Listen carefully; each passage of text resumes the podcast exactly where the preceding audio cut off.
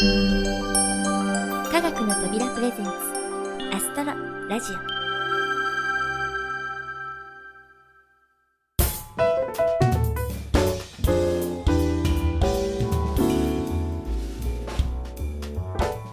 皆さんこんにちは。土屋ゆ子です。この5月号がちゃんと予定通り配信されていれば今はゴールデンウィーク真っ只中のはずですね。というわけで前回は配信が大幅に遅れてしまって大変申し訳ありませんでした。インタビューのデータが壊れていたらしいんですがパソコンや電子機器はこういうことがあるので油断できないですよね。さてそのゴールデンウィークですが皆さんはどのようにお過ごしでしょうか？今年は前半が飛び石連休だったことに加えて消費税アップの影響もありお出かけする人も減っているそうです。そんな時にはプラネタリウム。といつもおすすめしているわけですがここでは前回からのインタビューにご登場いただいている加賀谷さんと高坂さんの番組上映館をご紹介したいと思います。まず加賀谷さんが手掛けられた最新作「富士の星暦」の上映館です。上映中の施設から。北海道北見市の北見文化センター。埼玉県さいたま市のさいたま市青少年宇宙科学館。新潟県新潟市の新潟県立自然科学館。岐阜県高山市の飛騨プラネタリウム。愛知県小牧市の小牧中部公民館。そしてこれから上映される施設です。千葉県長生郡の長生村文化会館では5月3日から。岐阜県岐阜市の岐阜市科学館では5月31日から。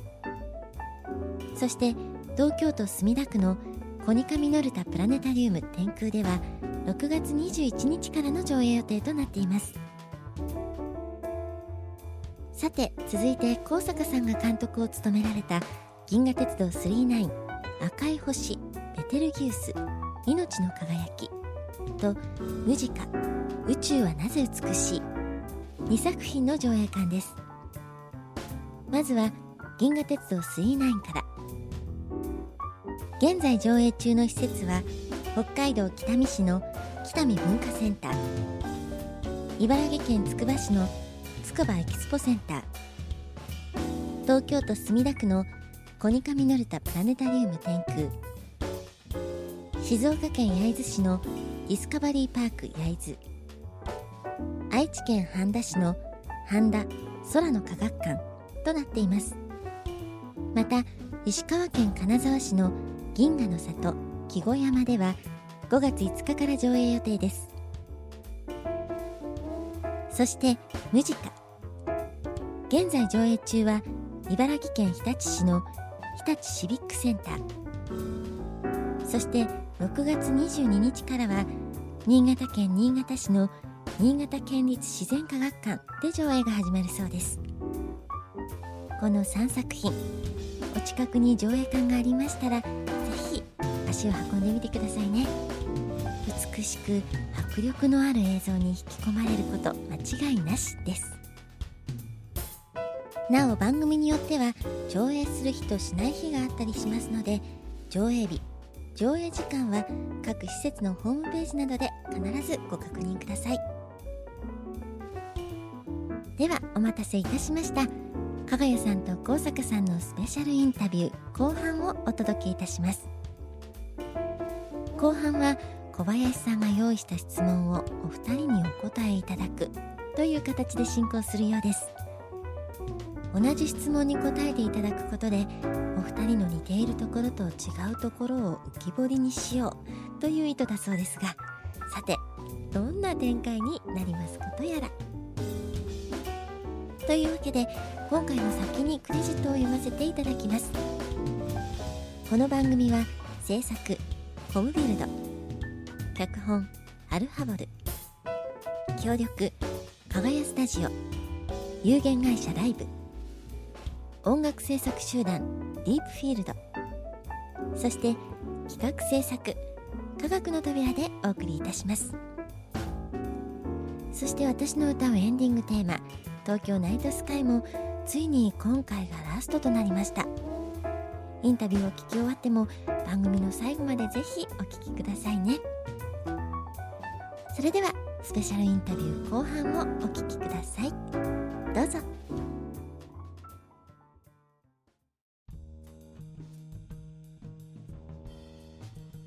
というわけで前回からはい、えー、高坂さんと加賀谷さんをお迎えして、えー、シーズン半ば、えー、インターバルのスペシャルインタビューということでお届けしております、えー、前回は、えー、加賀谷さんと高坂さんそれぞれですね、えー、あちこちお出かけになった時のお土産話みたいな感じでね、えー、いろいろとお伺いしましたけども、えー、後半はですね、えー、少し、えー、私の方から、えーと何問かちょっと質問を用意させていただきましたので、えー、そちらに、えー、ちょっとお答えしていただくような形で進めたいと思います、えー、引き続き今回も、えー、小坂さんと海外さんよろしくお願いします。よろしくお願いします。はい。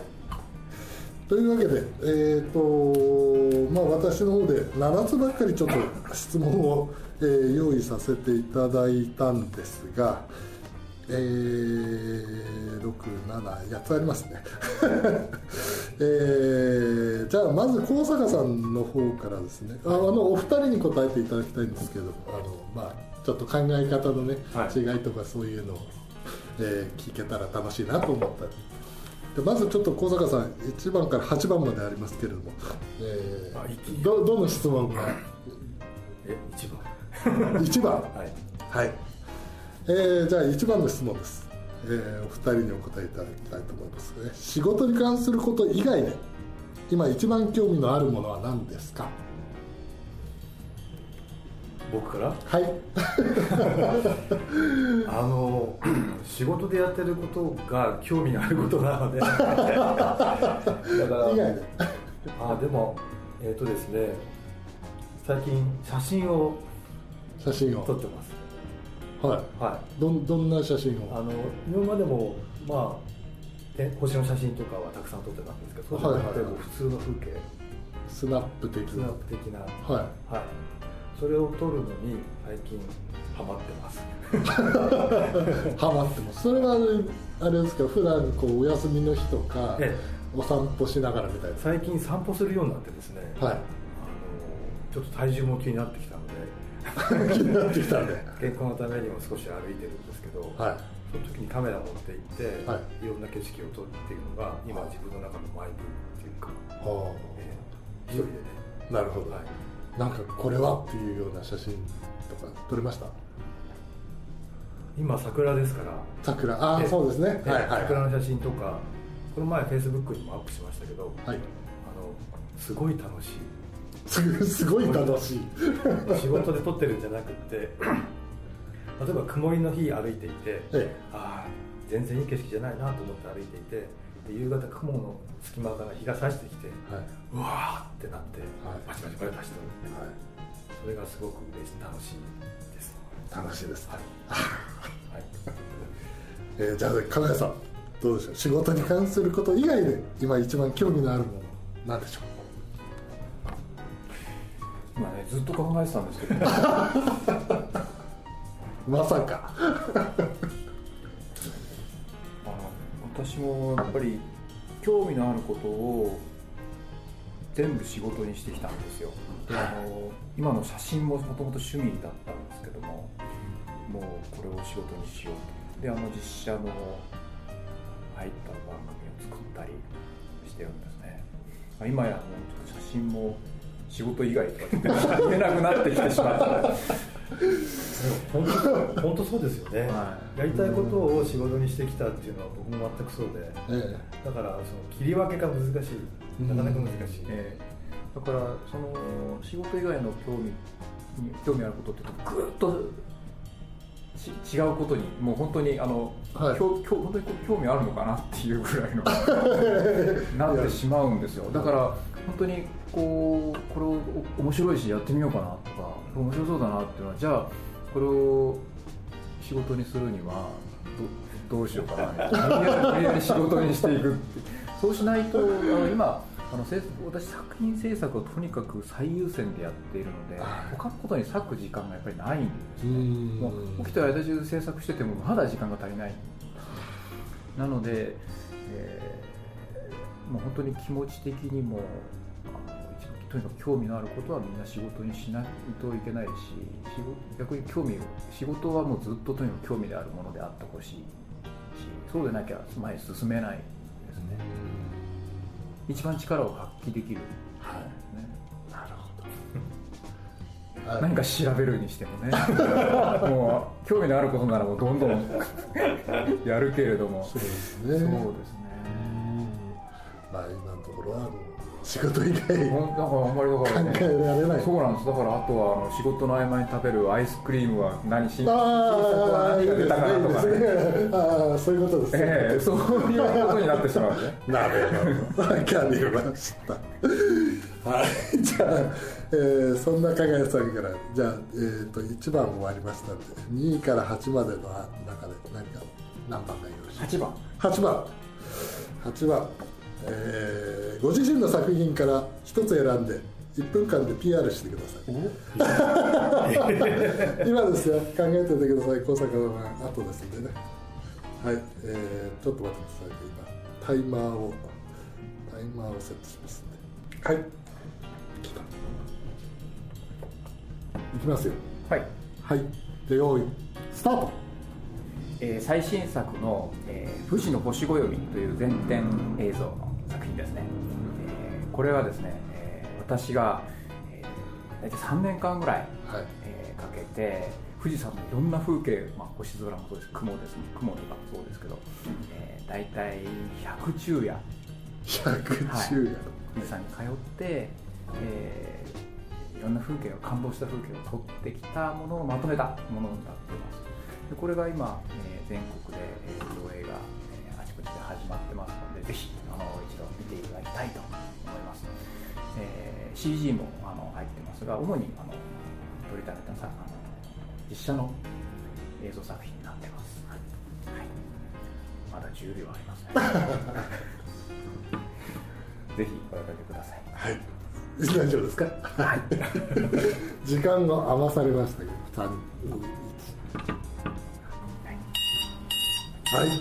あすごい音するえこれは完成した作品ってことですか？あいいです。よ別に何でもいいんですか？いいですよ。ご自身の作品今手かけてるものでも一つでしょ？うん。一つです。一つです。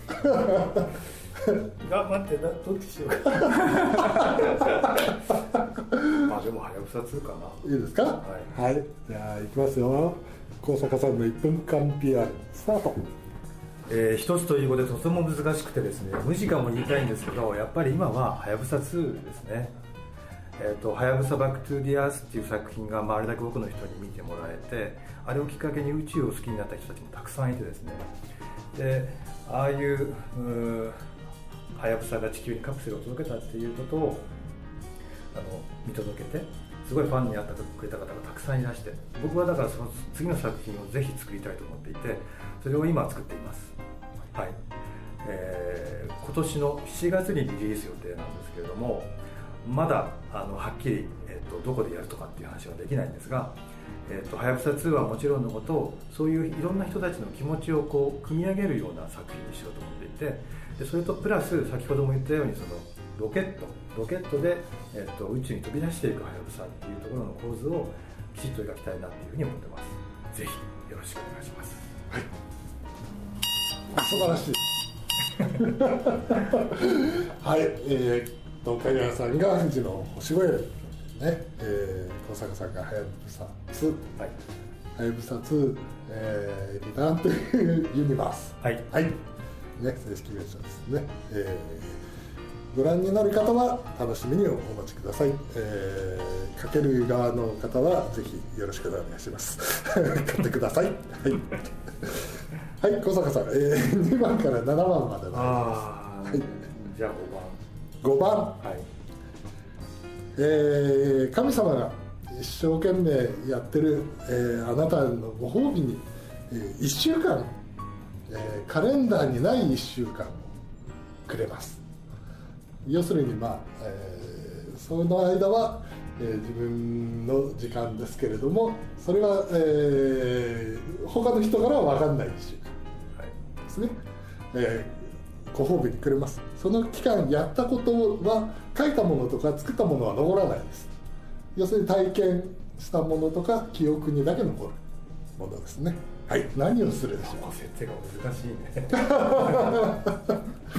まあ1週間あったら何しますか？っていうことです1週間あったら何をするか。はい。これもさっきと同じでやりたいことやってるので。な るだから仕事しても残んないんですよ。ほど。はいえっ、とね海外旅行に行きたいです。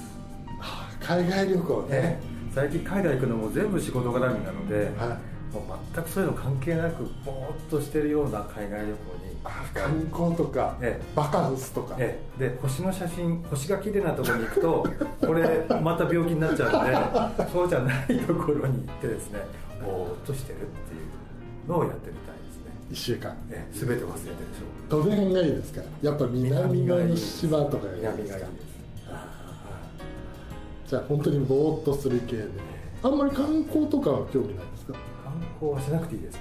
あしなくていい、ぼーっとしてれば。なるほど。バリ島あたりかバリ島あたり、ええええはいはい。ですねそうですか。わかりました。じゃあ加賀谷さんどうでしょう？1週僕は間。ね本を読みたいですね。あ本？はい。私実は活字読むのが苦手でえ？ー本読むのすっごい時間かかるんですよ。あそうなんですか、はい。で読みたい本とか読まなきゃいけない本が今もうたくさん積み上がっちゃってて それをね読む時間がない。一応買ってはいるんですか？買っては積 んどく買うだけなんです。であこれを読む時間ねなんかないかなっていつもまあだましだまし読んではいるんですけれどももし1週間あったら多少消化できるかな。消化する、はい。どういうジャンルが多いですか？小説？いや小説じゃないですね。あの実際のあの科学解説をしたような本が多いです。あそうですか、はい。へえ知識として入れたいものがさっきの設定で作ったものは残らない、でも知識は入るんですね。そうですはい。残ります。残ります。へえコウさんさんどうですか？最近本読まれました？ないなあんまり最近は。昔は読んだんですか？読んでましたよ。おおもう電車の中は必ず本読んでました、ええ高校ぐらいの時はね SF を随分読みましたよ。あなるほど。えへえ小説小説はいはいはいはい。どの辺がお好みでした？ああキューブリック。あアサシンクラーク。優しいくらいはいはいはいはい、地球幼年期の終わりとか知ってます？いやいやタイトルは知ってます。読んだことはないです、はい、逆に香川さんはバカンスとかあんまり今しゃべいや興味ない。バカンスに行くともう絶対に撮影がセットになって。いやあのもしもしね えい。やカメラ持たないでどっか行けてたら拷問ですよなるほど。これいい景色見て。でカメラないの？っ てもうもうねなんかねそわそわしてだからそうなっちゃうんですよ、え絶対そうなっちゃう。だからカメラは持っていかないでいい。ああ持っていかないと拷問なんですよでも僕綺麗な海とかオはい。オーロラとかもしはい。はい。機材持たないで肉眼だけで見見見るっていうのはちょっと拷問に近いですね保坂さん我慢できそうですか？我慢するんですよ。あするんだ。そういう枷をはめるわけですね。なるほど。それがいいかもしれあのロケロケットを見てる時もどうしても撮っちゃうでしょ？ないはい。でも本当は撮らないで見て体感するのが一番いいんですよ、うん。日食もそうかもしれないし、でもなかなかできないんでそれにチャレンジするっていう。私ねあのあこれ言えないんですけど私あの見たいものがあるんですね。はい。すごく。はい。でそのそれを目撃しててカメラがうまく動かないとかそういう夢をよく見るんです。おその場面に出くわしてるのにカメラが不調で動かないとかカメラ忘れてきたとか。うわ そういう夢を見る。非常に一番多い夢かもしれない脅迫概念っていうかやっぱストレスになってんじゃないですか？実は。その取らなきゃいけないっていうの。いやいけないじゃない。撮りたいんですね。もう本当に。裏はちょっと違っていやおそらく僕のそのなあのなんていうんですかね。カメラはやっぱりシャッターを押した時にある程度自分が満足するっていうのがあってこれ義務じゃなくていやわかりますよ。やりそうしたいっていうのがあって。それがあの夢でもある。んでそれが目の前にしてあの対応できなかった時のそのなるほど。悔しさみたいなのが。一番夢でないんですか？あのうん酒があるのに飲めない それはない。それぐらい辛い夢なんですでもあの人工衛星に追っかけられたりとか。空にでっかい火の玉が来てこう追っかけてくるんですよ。すごいです。逃げるんですけ逃げるんですど逃げられないですよ。はやぶさじゃないです。よはやぶさの前に見てるので。へえそれを何何遍か見るんですか？同じ夢見ません？います。ん。何度も何度も見ますよ。で場所も同じで夢の中に入るとああこの場所ねあここはこの前来たなとか分かるんですよ。すごいな。不思議な夢ですね。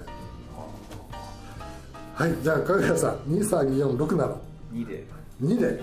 はい、あこれはすごくありがちなあれです、えー明日は人類滅亡の日最後の晩餐何を食べますか？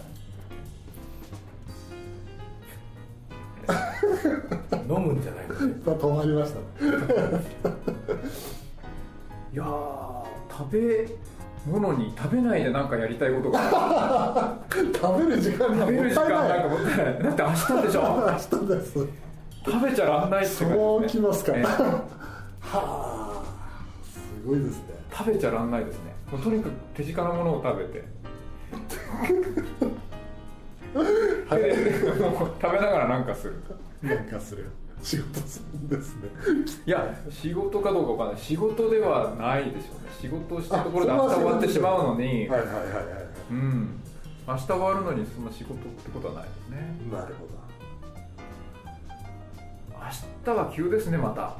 明日ですよ。それはどうやって滅亡するのかによりますよね。いやでもどういう形であれもう全てが終わるわけだから助かりようがないんですよね。助かりはないです。なんか飛んでくるんだったらそれを一生懸命と あ取ってもしょうがない。でもしょうがない。残らない。あでも見たいですよね。それが一番見えるところに行きたい。そうですね。ああなるほどね。いや何が食いたいかっていう話ですよ。小坂さん。飲むんじゃないですね。いいですよ飲むんで。別に。それまあ酒を飲みながらが一番いいと思うんですけど、でもし食べるとしたら僕は普通のご飯。はご飯。はい白飯。ご飯の真ん中に醤油をちょっと垂らして、七味をかけて、それから食べたいですね。あそれ卵も何もなしなんですなしなし。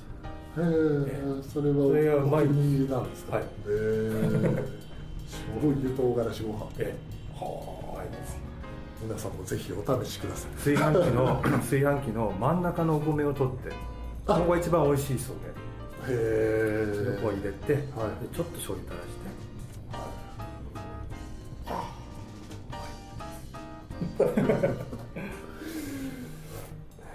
はい。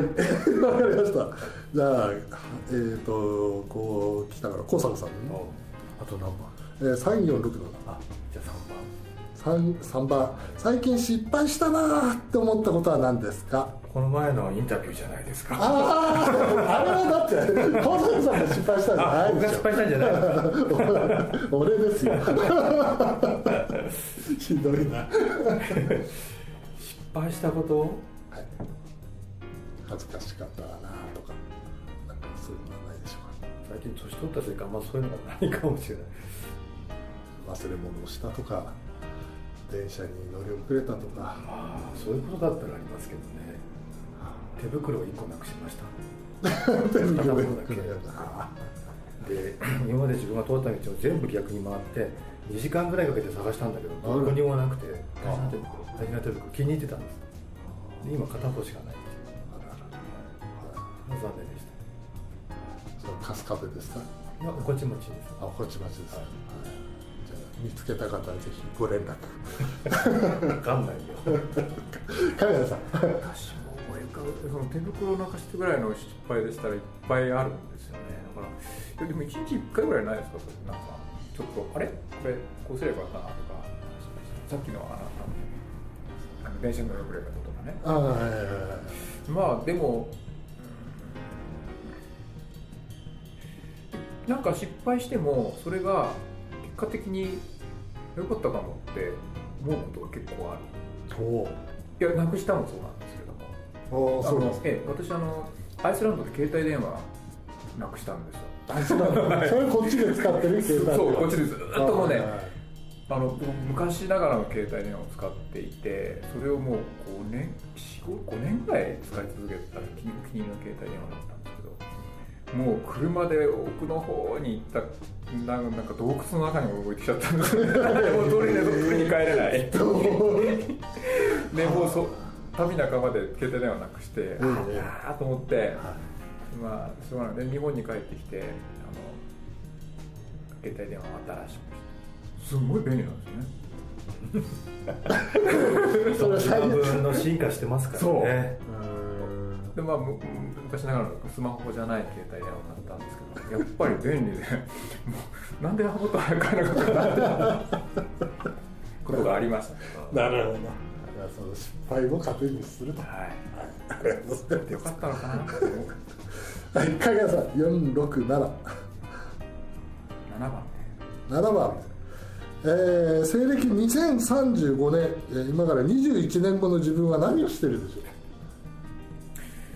ーん関東地方で起こる皆既日食のう。は準備をしているでしょうい。ねなるほど、やっぱり取るんですね。多分その年の7月だと思うんですそうです。当たりです。さすが。はいやっぱり取ってますか。もう万全の体制で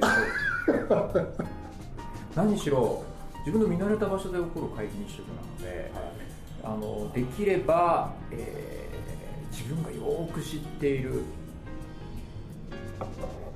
子供の頃過ごしたところかな。そこで皆既日食が見られたらいいかな。この前の金環食もそうだったけど自宅のそばで見たんだけどやっぱりその辺の景色がこう変わっていくっていうのが一番なんか面白いっていうかね感慨深いですよね。やっぱり子供の頃あの皆既日食って本当に憧れてたんですよはい。でそその子供の頃過ごいた場所でもし皆既日食を見ることができたらこれ一番感慨深いですよ。あここで見られたんだっていう。いや僕も子供の時そう思ってたな。何年にここで起こるんだって。と思います。小坂さん、2003年、今から21年後です。いや生きてないんだよ あのいやあの加賀谷さん40代の方ってねまあそういうええんですけど50代はねいやちょっとやべえんじゃないかっていう感じですよ。70真面目な話。ねいや本当に。うんどうなってんだろうって感じ。でもきっとはい。引退はなくて。引退がなくて。えーいやえっと今と同じことを同じことがもっと進んだことかもしれないけれどもなんかやってるんでしょうね。やっぱりね。それはこういうフルドメイドとかじゃないかもしれないけれどもはあとにかく何か作って表現するっていうのはうん。やってるんじゃないですかね。うんどんな形になるかわかんないけど。70いくつのおじいさんが作るものっていうのはどんなもんなんですかね。まあでもねそれこそ宮崎駿じゃないですけどもああいう方たちいらっしゃるわけですしでも本当にあの年取ってくると体力がやっぱり落ちていって宮崎さんの話じゃないけど、まあ、そういう本当に体を動かしてなんかする時とかあと集中力とかしんどくなってくるっていうのは確かにあるのかもしれないですね。なんかねやっぱ一作一作しんどくなって時間がかかってっていうんで、そろそろ限界っていう話でしたもんね、え黒澤明が夢を作ったのは自分の中にいろんなアイデアがあったんだけれどもとてもそれ一本ずつ作ってる時間もそのそういうパワーがないからオモニバスにしたっていう話がありますよね、まあ、何やってるかわかんないけど、まあ、なんかやってると思います。田島さんもなんかやっぱり制作してますか？撮るだけではなくいですね。制作の意欲がなんかこう新しいことをやりたいっていうのが一番の原動力なんですよ。それが見つかってればってるかもしれないですね。私でもあれですよ。次のハレー彗星狙ってるんですよえー 何歳？何歳でしょうね。90ですかね。2061年。絶対無理だな。でもほら今もうなんとか細胞がね。あなんとかだよ若返っちゃうかもよと。あるかもしれない。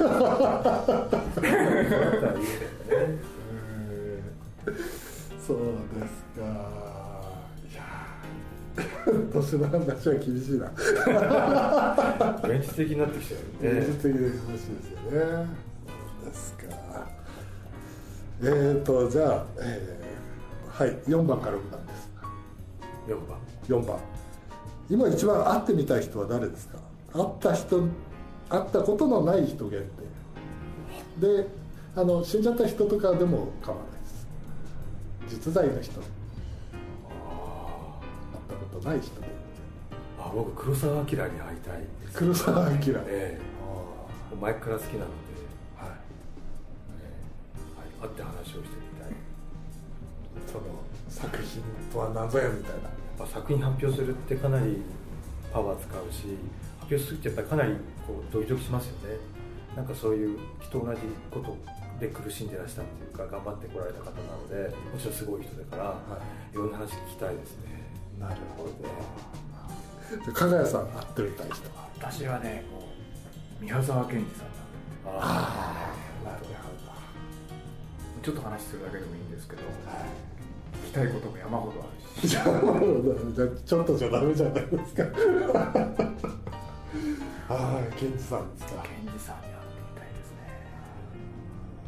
でまあいろいろ伺った後にちょっと私の銀河鉄道の夜を見ていただいてご感想おー感想を聞きたい。原作者に見せるっていうね。びっくりするでしょうね。宮沢賢治さん聞くところによるとやはりものすごく新しいものが好きだったはい話なのでそうそうですおそらく今の時代にあのこう見たらコンピューターとかにものすごい興味があったんじゃないかなと思いますね。で実際にそれでこういうものができてどういうふうに感じる。のか。なすごくお孫さんはおいになったじゃないですか、はい。まあやっぱりそうなんかこう感じました？あもちろんあのなんていうんですかね。見た目もはい似てらっしゃいますし、あのいろんな生の話を伺えて、それはもうあの、まあ、いわば生き生きている証人みたいな感じはありますね。それであのとてもあの親しくしていただいて、はい。そうですかはい。いやーそっか。宮崎健一さんではい。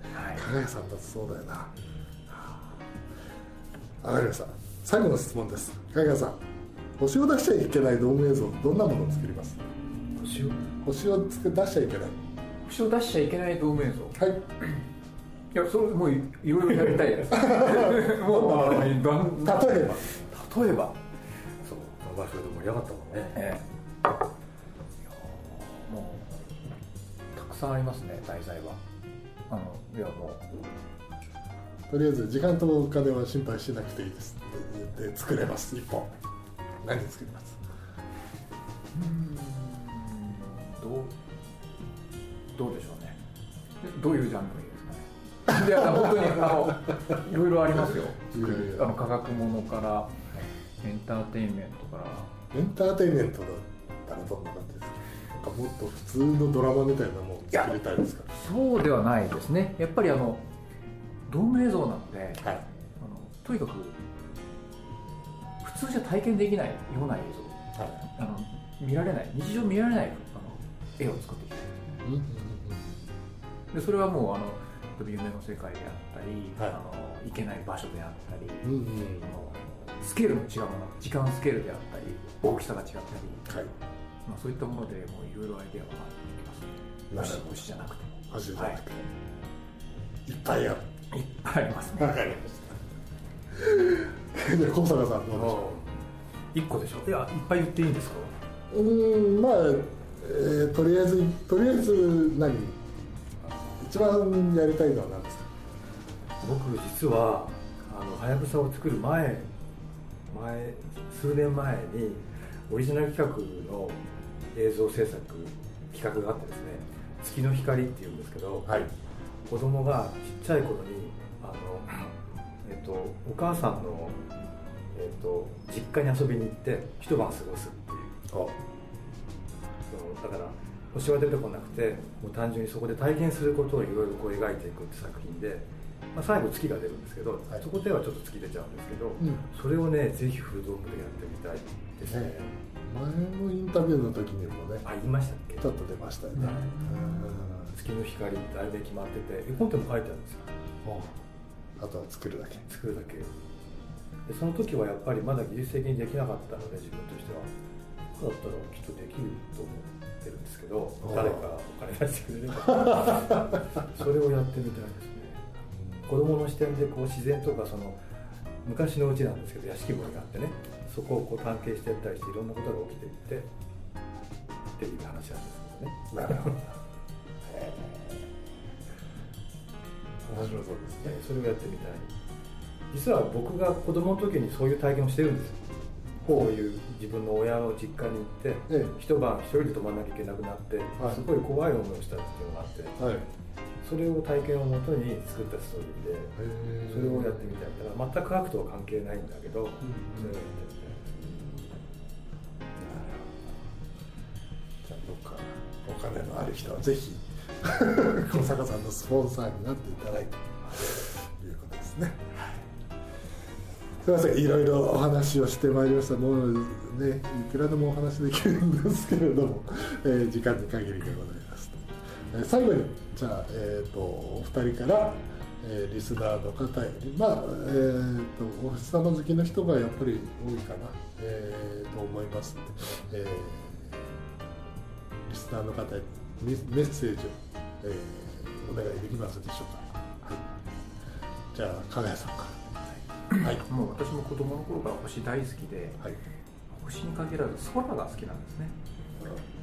であの空はもう日常空見上げればどこでもありますからでそういうところであのみんなであの空を見上げる楽しさを共有できるような僕もそういう作品を作っていきますし、えー日常発信をしていきますので一緒に楽しみましょうとお伝えしたいですねどうぞよろしくお願いします。よろしくお願いします宣伝の方はいいですか？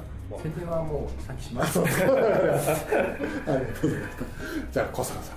そうですね。僕もあの子供の時からとにかく身の回りで起こる自然のいろんな現象がとっても好きであの空だけじゃなくて例えばカエルがこう鳴いてたりでもいいし何でもいいのでなんかその辺あのそういう情感をねだから持ったものを僕は作っていきたいと思っていてだから今自分作ってる作品もなんかやっぱりそういう側面があってで、えっとドーム映像って全くそれができるんですよね。その場にいるような体験をさせるっていうか。だからそうやって作品を作ってなんかそういう世界観っていうのを見てる人と共有していくっていうかそれができれば嬉しいなっていう思いますね。はい、はい、えっ、とわかりました。はい、ではですね、えー仕切り直しにもかかわらず、えー、ご協力いただいてありがとうございました。えーまたね、ぜひ、かがやさん、大阪さんのね、新作に、とっても面白いみたいですね。えーぜひ期待して、えー多分秋とかね、またこの先、えーいろいろ見る機会があると思いますけれども、えーそういう情報が出ましたら皆さんぜひ、えープラネタリウムの方に足をお運びいただければと思います、えーそれでは、えー長い間本当に長い時間ありがとうございました。ありがとうございますありがとうございました。じゃあ今度ねもっと、えーいい作品を持ち寄って、えーみんなでまた見ながらいろいろこうお話ができる機会が作れればいいなと思っておりますのでまたその際はよろしくお願いします。今日はありがとうございました。はいあありがとうございました